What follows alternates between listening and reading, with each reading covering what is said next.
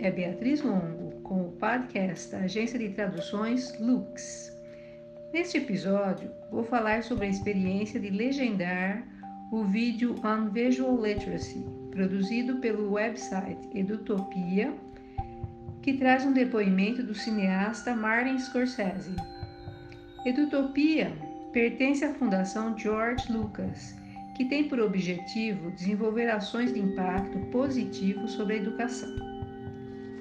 A tradução para a legendagem é uma atividade desafiadora por si só, pois envolve muitas habilidades ao mesmo tempo, além do domínio das línguas de partida e de chegada, é claro.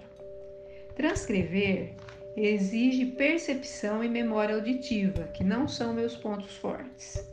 Scorsese começa falando pausadamente e tem dicção clara, mas à medida que o vídeo avança, a velocidade da fala aumenta, tornando mais difícil a compreensão.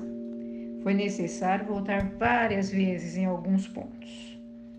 Além de vários itens que exigiram consulta, duas expressões tomaram mais tempo. A primeira foi Rating System, que eu não conhecia e que designa o sistema de classificação indicativa dos filmes.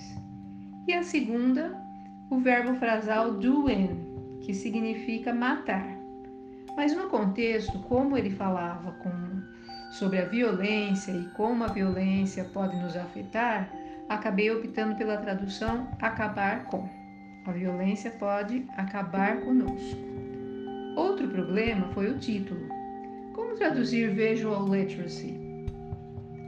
Literacy pode ser traduzido como letramento, como alfabetização ou até mesmo como aprendizagem. Nesse caso, optei por empregar o termo técnico mesmo, uma vez que o vídeo se destina a um público-alvo diferenciado, que se interessa por temas educacionais.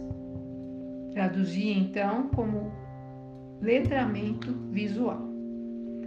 Mas a parte mais difícil foi a marcação e o sparring das legendas, pois, como em toda a fala espontânea, existem muitas hesitações, pausas, truncamentos, repetições, autocorreções, etc.